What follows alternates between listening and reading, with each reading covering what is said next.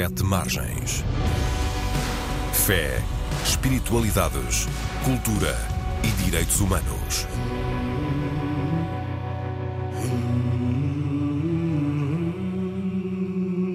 Olá, sejam bem-vindas todas as pessoas que nos escutam no Sete Margens, o programa da Antena 1 sobre fé, espiritualidades, direitos humanos e cultura.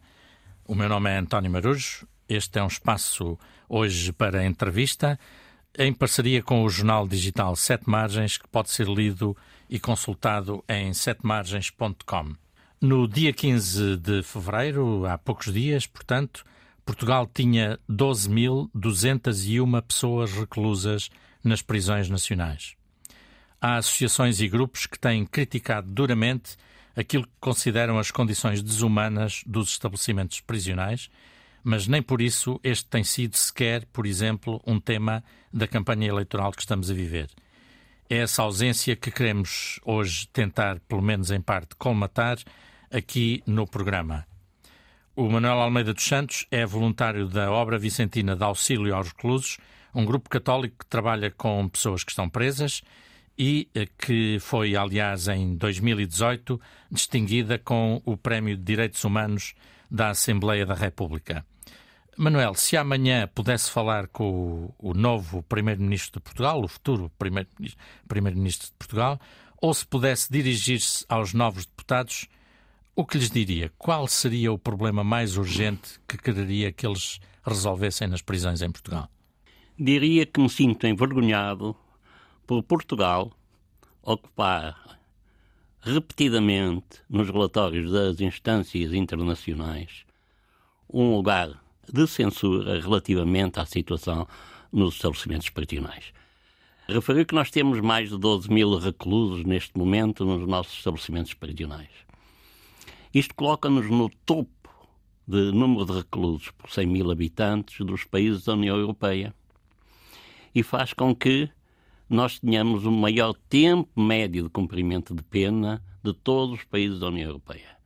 Em Portugal, em média, cada recluso encontra-se na, na, prisão durante 31 meses. A média da União Europeia é de 9 meses. O que significa o que, praticamente mais do triplo. Mais do triplo. O que quer dizer que se nós estivéssemos na média da União Europeia, nós não, não teríamos neste momento 12 mil reclusos, mas teríamos 4 mil. Isto tinha implicações profundas. Por um lado, não teríamos a, a desestruturação familiar que a prisão eh, provoca, e portanto muitos desses reclusos provavelmente voltariam a estar no seio das suas famílias. Por outro lado, não teríamos a reivindicação permanente de muitas classes profissionais que trabalham nas prisões de maior dotação de recursos humanos. O que nós temos são presos a mais.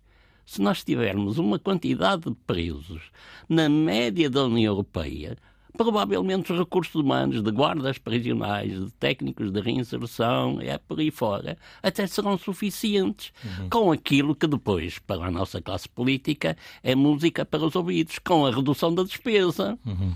Nós estamos a gastar todos os anos mais de 300 milhões de euros só com as prisões. E, portanto, isso significaria uh, reduzir para um terço, mais ou menos, Exatamente. a despesa com as prisões. E porquê é que nós não estamos na média da União Europeia? É a pergunta que se tem que colocar aos nossos dirigentes políticos. Já iremos fazer essa e outras perguntas. O Manuel Almeida dos Santos tem formação em Engenharia Eletromecânica, mas dedicou e tem dedicado muito da sua vida ao voluntariado, desde logo na OVAR, a Obra Vicentina de Auxílio aos Reclusos, na Amnistia Internacional, na DECO, em várias associações de defesa dos direitos humanos. O que é que o move neste empenhamento, Manuel? Posso lhe perguntar? A sensibilidade que, com que, após o 25 de Abril, eh, me, me tocou para a questão dos direitos humanos. Eh, vivemos, vamos comemorar este ano os 50 anos do 25 de Abril e, na verdade, no 25 de Abril veio à tona toda uma problemática de natureza social que estava, de certa forma, escondida e que temos uma oportunidade de vir a público mostrar que existe. Uh, infelizmente, neste momento, estamos a voltar a esconder a realidade social. E essa é uma outra crítica que se faz à situação no momento. Isso levou-me a entrar para as organizações que foram nascendo. A Amnistia Internacional nasceu em Portugal em 1981, ela foi criada em 1961 Uh, em Londres. Uh, penso que é conhecida a, razão que levou ao nascimento. Teve a ver, aliás, com presos políticos em Portugal. Foram dois presos políticos em Portugal, que levaram ao nascimento da. E através de um advogado católico, uhum. Peter Benenson, que quando leu essa notícia que dois estudantes portugueses tinham gritado viva a liberdade em Portugal, entrou na igreja de St. Martin in Fields, que fica ali perto de Trafalgar Square, a, a procurar porquê mas porquê que se prendem pessoas que não fizeram nada, que não prejudicaram nada nem ninguém? E esta questão hoje continua a ter atualidade. A maior parte das pessoas que estão nas prisões não tinham necessidade de estar nas prisões. E, portanto, isto foi-se avolumando na minha consciência, eh, quer na Amnistia Internacional, quer na área da defesa do consumidor, em que também os direitos humanos são muito violados. Uhum. E cada vez mais também nós estamos a assistir uhum. a um retrocesso muito grande. E também na, na OVAR. E também na obra vicentina, e aqui tentando obter o empenhamento da Igreja Católica, que é a instituição que em Portugal maior número de voluntários tem nas prisões, eh, para que estas instituições, de certa forma, pressionassem o poder político para mudar esta realidade cruel, desumana e degradante que se vive nas prisões portuguesas. Essas são precisamente algumas das coisas que se referem numa petição uh, dirigida ao Parlamento que a, a obra Vicentina uh, lançou há pouco tempo, pedindo uma amnistia ampla, de âmbito generalizado e de dimensão significativa, estou a citar, para assinalar os 50 anos do 25 de Abril. Um, porque precisamente uh, no 25 de Abril é outro dado que aparece nessa petição, portanto, há 50 anos havia 3 mil pessoas nas prisões, hoje, já o dissemos aqui várias vezes, são mais de 12 mil. Uh, o que é que está em causa com esta petição?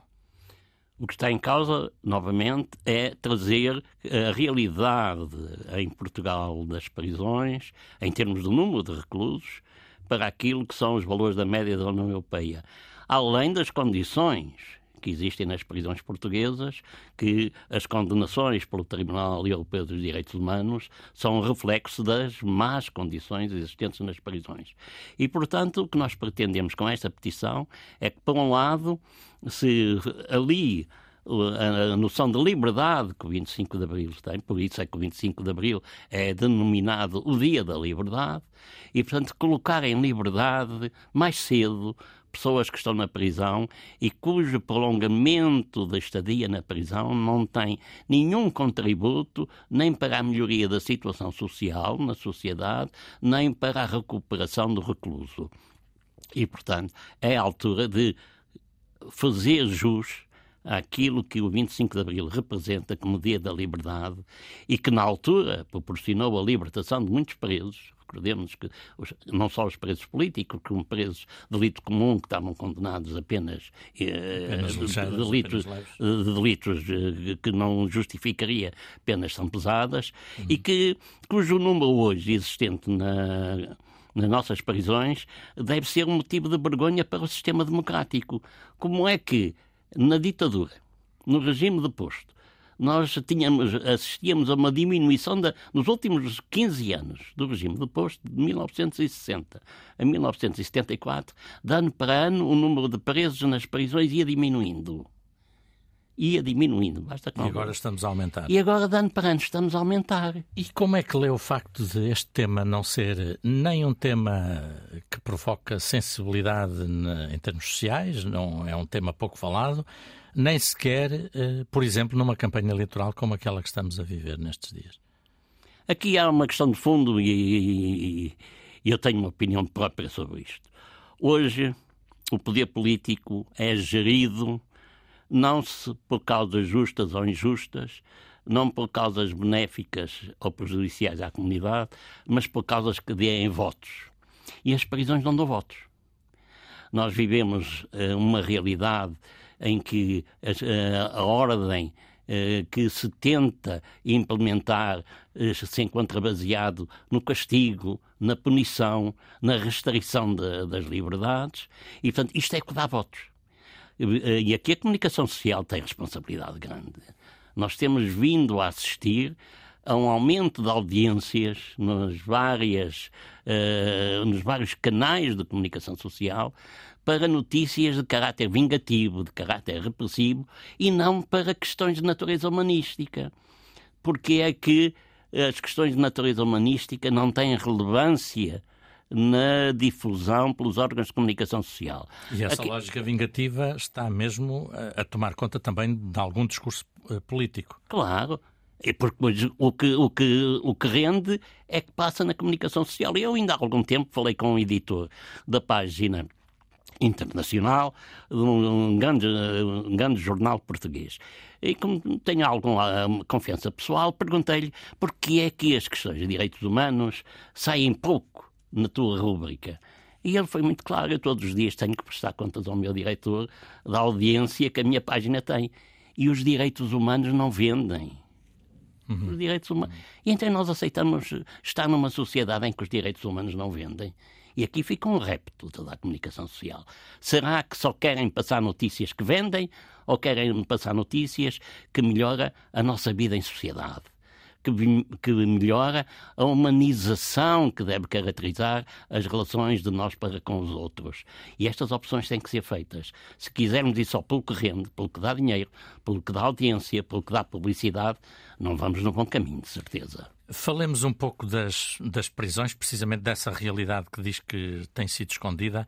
Uh, nós éramos para ter aqui hoje uh, uma outra pessoa, um outro convidado, que por razões eh, de última hora de saúde uh, não pode aqui estar.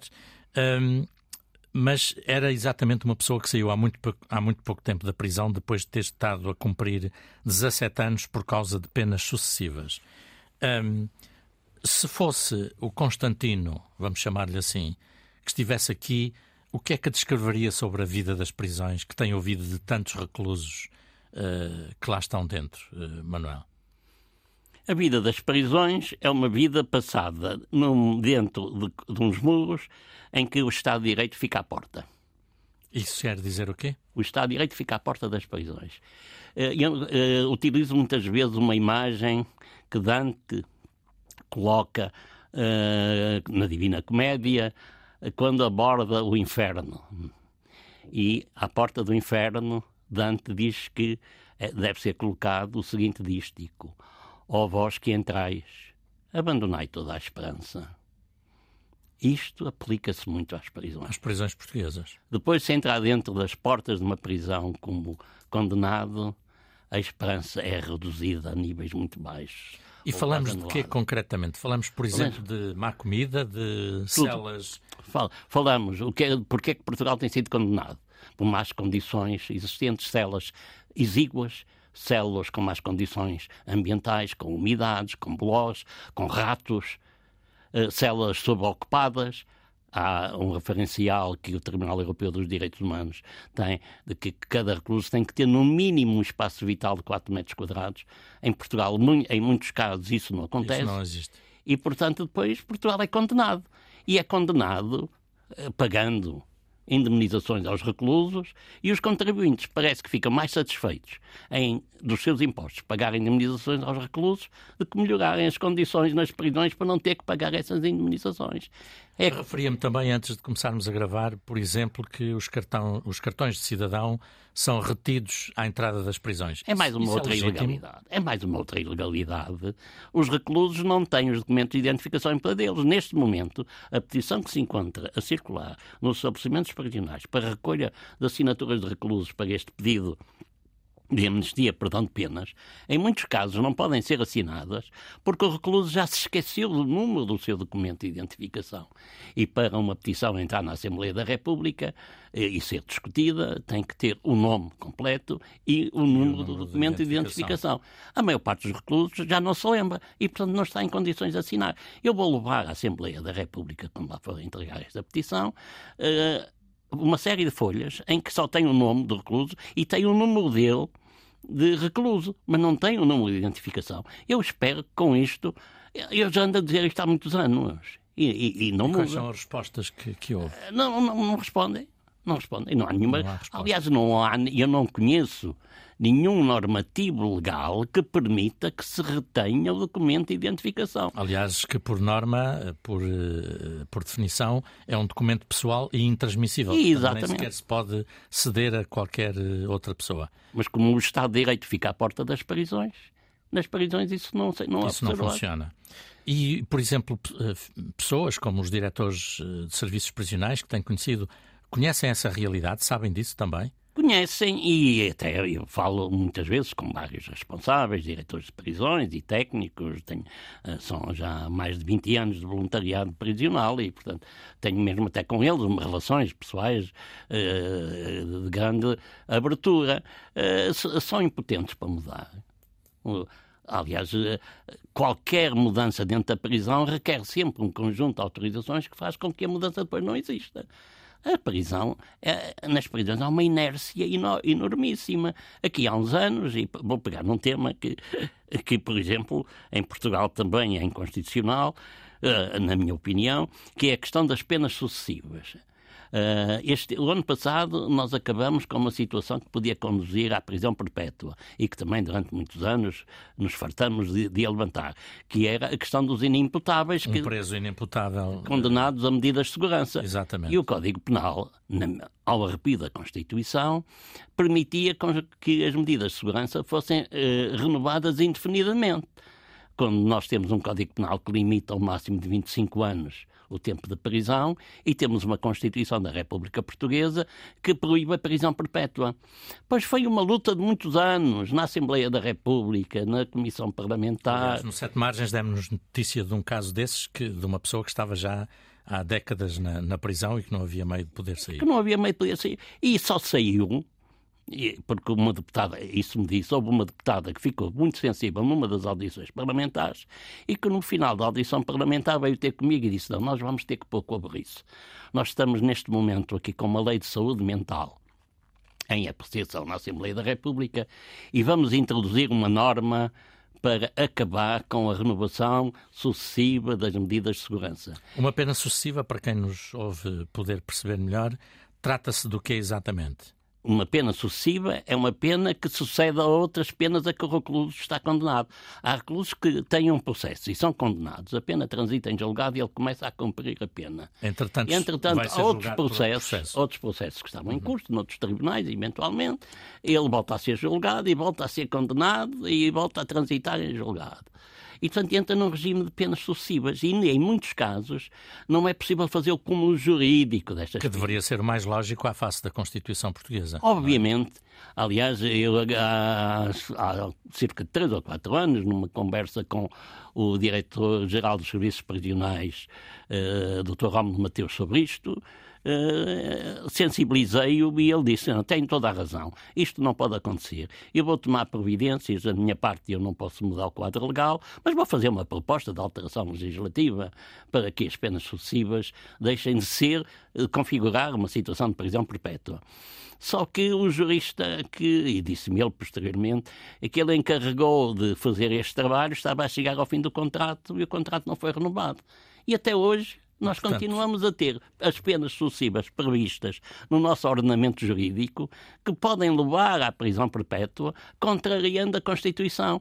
Falamos que há muitos anos que andamos com isso, muitos anos. Mais Portanto, significa que, apesar da Constituição dizer que a prisão perpétua é proibida em Portugal, temos de facto situações que se aproximam muito dessa Evidente que podem conduzir à prisão. A dos, inimputáveis, a lei de saúde mental, eh, com o seu último artigo da Lei de Saúde Mental, eh, introduziu um, uma norma revogatória eh, que passou a fazer com que as pessoas condenadas, condenadas a medidas de segurança, após o cumprimento da pena a que o crime correspondia, têm que sair do sistema prisional e se continuam a ter eh, um historial de, comportamentos psíquicos que eh, eventualmente possam não recomendar a saída para a sociedade, têm que transitar para um hospital psiquiátrico civil. Não podem continuar na prisão como acontecia no passado. No passado, as pessoas estavam na prisão até, até morrer e em muitos casos hum, isso acontecia. De facto, aconteceu. Uh, o Manuel também já referiu uh, no início o excessivo tempo médio de cumprimento de pena, que disse que era mais do triplo da, da, média dos países da União Europeia. Portanto, em Portugal, 31 meses, se fixei bem. É? Exatamente. É? E 9 meses na União. Uh, falou também agora desta questão da prisão quase perpétua, que apesar de tudo existe em alguns casos, apesar da, da proibição constitucional. Um, há uma outra situação que lhe pedia que comentasse, porque uh, raramente a liberdade condicional é concedida a meio da pena, como também está previsto legalmente e como também é prática em muitos outros países europeus. É verdade? É verdade. Uh, a liberdade condicional é um instrumento que a lei uh, prevê para todos aqueles casos em que se entende que já não há necessidade de manter a pessoa presa porque ela já não constitui nenhum perigo para a sociedade. Eh, e que, portanto, pode sair e tentar retomar a sua vida em liberdade, condicionalmente. Se voltar a praticar outro crime, é evidente que retorna ao sistema prisional e vai acabar de cumprir a pena da qual saiu em liberdade condicional e a nossa lei permite que isso seja feito a 50% da pena. Agora, os juízes dos tribunais de execução de penas rarissimamente concedem a liberdade condicional a meio da pena por uma questão, e eu também já alguns juízes, uh, com alguns juízes já falei sobre isto, com aquilo que eles chamam alguma prudência. Nenhum juiz quer que depois de, seja dito que um recluso que ele colocou em liberdade condicional Volta logo a seguir voltou para a prisão e, portanto, que ele andou a pôr criminosos em liberdade. E, e, um argumento que nos é dito off the record é que uh, nós somos sensíveis, ao, nós juízes, também somos sensíveis à opinião pública. Nós não. Se a nossa opinião pública uh, tem tendência a querer que as pessoas fiquem na prisão o mais tempo possível e não querem que elas saiam antes de cumprir toda a pena que foram condenados, nós temos alguma dificuldade, apesar da lei nos dar essa possibilidade, em aplicar a, a, esta prerrogativa que é conceder a liberdade condicional a 50% de pena. Há países em que a liberdade condicional é concedida a 25% de pena. Nós cá em Portugal já este 50% foi difícil. E, e neste momento assiste-se, como todos sabemos, e nesta campanha eleitoral eh, eh, de vez em quando essa questão é referida, há propostas para aumentar, aumentar. o tempo de prisão e aumentar a, eh, a duração de, de, das penas para determinado tipo de crimes. E, portanto, também aumentar as despesas do Orçamento de Estado, coisa Exatamente. deveríamos ser mais Exatamente. sensíveis. Isso, um... isso é, é uma. É ir contra a corrente, aliás, corrente essa perfilhada, inclusivamente, por pessoas que já tiveram grandes responsabilidades no sistema prisional. Eu, eu tenho várias situações de vários responsáveis, mas uh, vou pegar aqui numa do Dr. Labrinho Lúcio, que foi Ministro da Justiça, e que foi juiz conselheiro. E relativamente às prisões, ainda há dois anos, o Dr. Labrinho Lúcio publicou o seguinte: as prisões são um absurdo. Um absurdo, por enquanto, necessário, mas um absurdo. E só numa lógica de absurdo, já ela uma aparente contradição, é possível entendê-las e aceitá-las. As prisões são um absurdo. O Manuel, aliás, publicou um livro eh, com o título A Abolição das Prisões Contributos para Acabar com uma Crueldade. Neste livro reúne textos de vários autores, inclusive de alguns reclusos. Uh, é mesmo possível pensarmos uh, num país, numa sociedade em que as prisões não existam? É. É, e cada vez mais me encontro convencido. Aliás, nós temos já exemplos históricos noutras áreas de dificuldade que nesses tempos existiu eh, para acabar com certas práticas que eram normais e que nós hoje já aceitamos que não são. Por exemplo, a abolição da escravatura que teve um grande, uma grande dinâmica nos séculos XVIII e XIX. Naquele tempo, os precursores da abolição da escravatura enfrentaram grandes dificuldades da sociedade. Acabar com uma prática que permitia aos senhores terem mão de obra gratuita para todo o tipo de trabalhos levantou grandes objeções, e eram pessoas importantes na sociedade, uhum. porque eram eles que dispunham de propriedades eh, nas quais utilizavam essa mão de obra gratuita de escravatura. No entanto, nós conseguimos abolir a escravatura. E acha mesmo que será possível? Aliás, há práticas, há já medidas, por exemplo, em países como a França, em que as penas de prisão são substituídas por penas de serviço à comunidade, de trabalho, até trabalho espiritual. Recordo-me ter visto uma notícia uh, que falava de, de, alguém que foi condenado a fazer uma peregrinação a Santiago de Compostela. Enfim, uh, a pena foi convertida nessa peregrinação, uma, uma peregrinação acompanhada mas de qualquer maneira houve essa reconversão. Portanto, significa que, na sua perspectiva, é possível pensar noutras medidas. É, é e, e eu há bocadinho referi a escravatura. Tivemos um outro caso que foi a abolição da pena de morte. A abolição da pena de, a pena de morte foi até ao século XIX um espetáculo público. As pessoas eram executadas e o povo gostava de ir assistir à execução é, eram espetáculos com grandes audiências. Como públicas. hoje gostamos de ir assistir à prisão de pessoas. E, Exatamente. E, à sua... e conseguiu-se a abolição da pena de morte, qual Portugal é um dos países pioneiros. Nas prisões, nós temos que tornar este século XXI como o século da grande dinâmica para a abolição das prisões e fazer com que haja, em primeiro lugar, uma coisa que não há e que também, por exemplo, nesta campanha eleitoral em curso, não só em Portugal como no resto dos países do mundo não se vê, que é uma sensibilização muito grande para que os atos antissociais eh, diminuam ou acabem. Tentar interiorizar em todos nós, cidadãos, que não devemos praticar atos que atentem contra os outros. E, portanto, tem que haver uma sensibilização da comunidade para não existir prática de atos antissociais.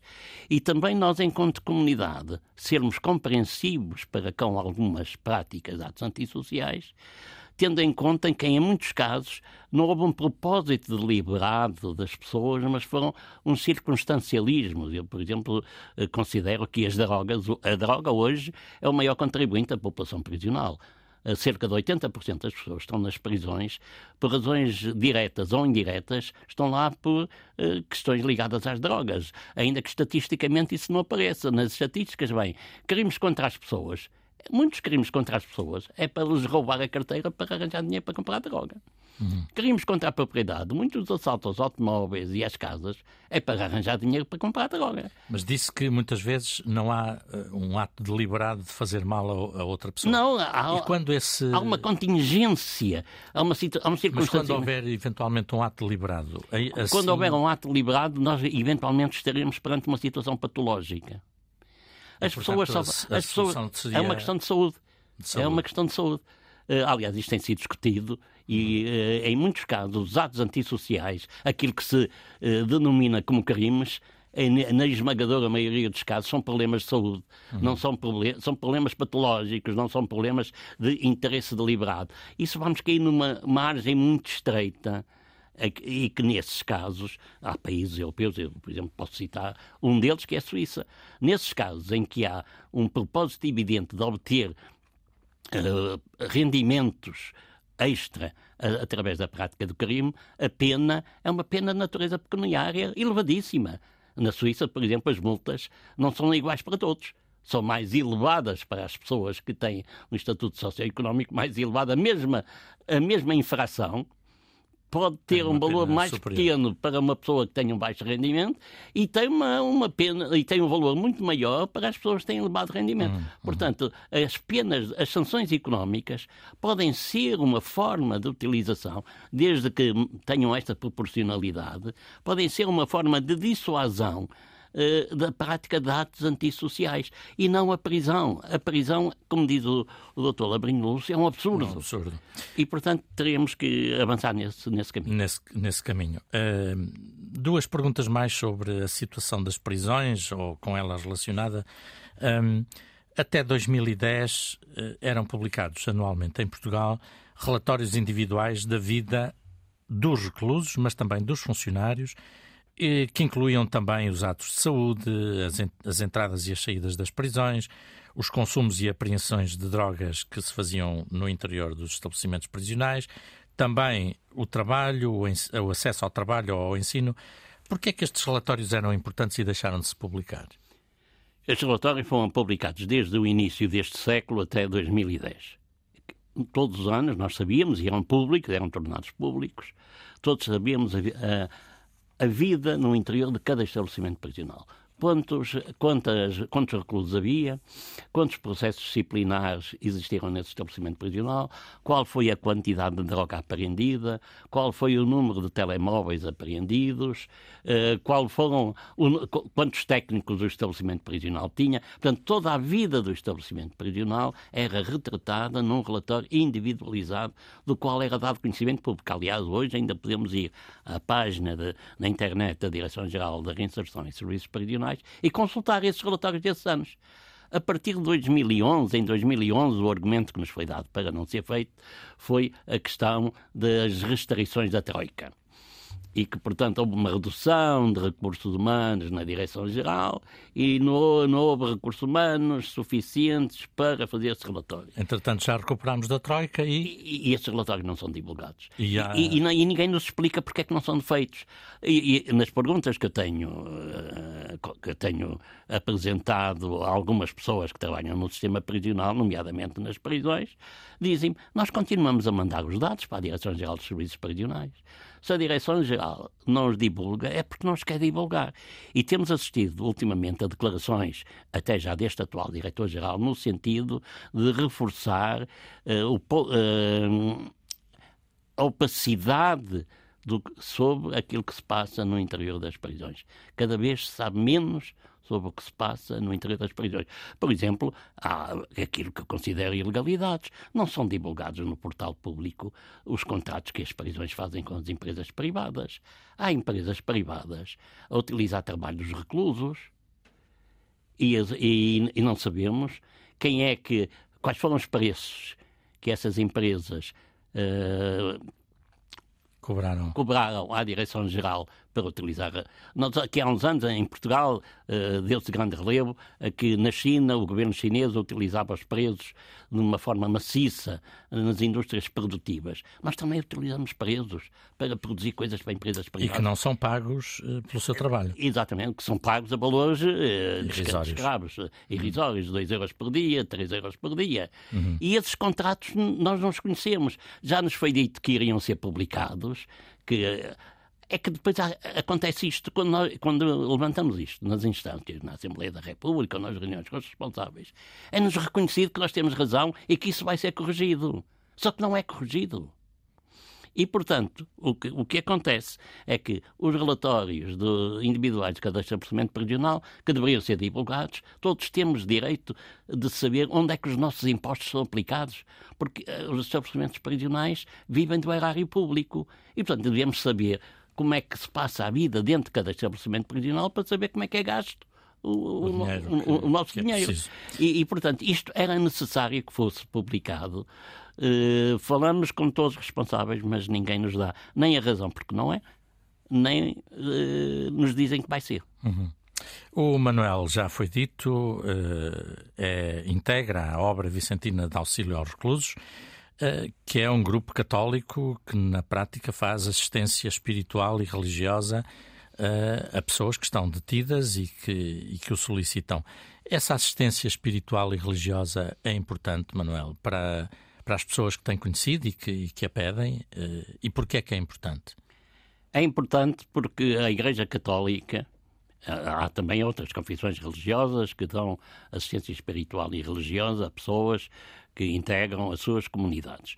Mas a Igreja Católica é a instituição que mais voluntários tem dentro das prisões portuguesas. Falamos de algumas centenas. Algumas centenas de, de, de pessoas que semanalmente ou, ou periodicamente vão às prisões, falam com os reclusos e prestam-lhes apoio de mais variada índole, desde apoio direto ao recluso até apoio às famílias que se encontram no exterior. Apoio, falamos também de apoio económico. Também de apoio económico. Uhum. Eh, porque há uma questão que para nós é fundamental, que é tentar manter os laços familiares. Uma das coisas mais importantes para os reclusos é as suas famílias. E, infelizmente, eu não sei se posso dizer na maioria dos casos, mas muitos, muitos, muitos casos, as famílias uh, terminam com a prisão de um dos seus elementos, e muitas vezes em situações dramáticas. E, portanto, ajudar as famílias no exterior é também um dos trabalhos que estão incluídos na assistência espiritual e religiosa. E aqui a Igreja podia fazer muito mais. Nós temos assistido, nos últimos anos, a algum impasse eh, na dinâmica da Igreja portuguesa, não conheço a realidade da Igreja noutros países, mas em Portugal, a Igreja em Portugal já foi mais dinâmica no seu trabalho no interior das prisões do que o é atualmente. Havia um, uma figura importante, o padre João Gonçalves, que morreu sim, há sim, três sim. anos mais ou menos. Exatamente. Uh, e, que era, e que também defendia, por exemplo, a abolição das, das prisões. Ele Exatamente. também sintonizava muito consigo nessa perspectiva. Uh, o que é que exatamente a hierarquia católica, a Igreja, uh, não faz e que deveria fazer, Manuel? Para já devia levantar este tema. Eu já há muito tempo que não vejo na, naquilo que é divulgado publicamente das reuniões da, da Conferência Episcopal Portuguesa, quer das reuniões plenárias, quer das comissões permanentes, uma referência a ações da Igreja Católica dentro das Apesar, por exemplo, de o Papa uh, falar insistentemente deste tema. O Papa, o Papa fala Francisco. tão insistentemente que todos os anos a missa de Quinta-feira Santa é feita com preços. Desde que iniciou o seu pontificado, o Papa Francisco, todos os anos a missa de Quinta-feira Santa é feita com presos. E a cerimónia do lava-pés é sempre o Papa a lavar os pés e a beijar os pés de reclusos. É uma cerimónia emocionante e que é transmitida pelas televisões em todo o mundo. E que gostava de ver mais replicada, por exemplo, em Portugal. E que gostava de ver mais replicada uhum. e divulgada em Portugal. Eu, por exemplo, faço isso nas prisões onde, onde estou, nós fazemos essa cerimónia. Uhum. Mas eh, por exemplo, é também um dos outros aspectos que a comunicação social podia reivindicar. Não é permitida a comunicação social ir à celebração das prisões. O requisito de autorizações para que uma comunicação social entre, entre dentro da prisão e dos é muito complexo, conheço, de facto. É muito complexo. Já experimentei isso também. Uh, e em relação à assistência espiritual e religiosa, uh, a Direção-Geral, ao longo dos anos, destes mais de 20 anos, como disse que que já está como voluntário, que trabalha como voluntário, tem valorizado essa ação ou apenas a suporta, na sua perspectiva? Uh, nos últimos anos, até se calhar, nós estamos a assistir, como eu há pouco disse, a uma diminuição. Nós, durante muitos anos, tínhamos uma reunião anual em Fátima de todos os voluntários católicos com a Coordenação Nacional da Pastoral Penitenciária. Uh, mas desde há, desde há dois anos que já não há reuniões. Mas isso da, da parte da Igreja. E da, da parte da Igreja. E, e eu pergunto também da Direção-Geral, sente que essa dimensão é valorizada ou é simplesmente suportada, tolerada, vamos dizer assim? Uh, pois, é tolerada. Uh, a Direção-Geral não, não tem nenhuma ação de dinamização uh, para a prática da assistência espiritual e religiosa. E nós sentimos até que, em muitos casos, há dificuldades em que os reclusos se inscrevam para, para, para, assistir a celebrações de natureza espiritual e religiosa. Portanto, aqui a Direção-Geral é obrigada a permitir a assistência espiritual e religiosa, mas é, quer-me parecer que ainda não sentiu que isso pode ser benéfico para o próprio funcionamento do sistema prisional. Uhum. Mudo agora ligeiramente o registro da nossa conversa para lhe pedir duas notas finais.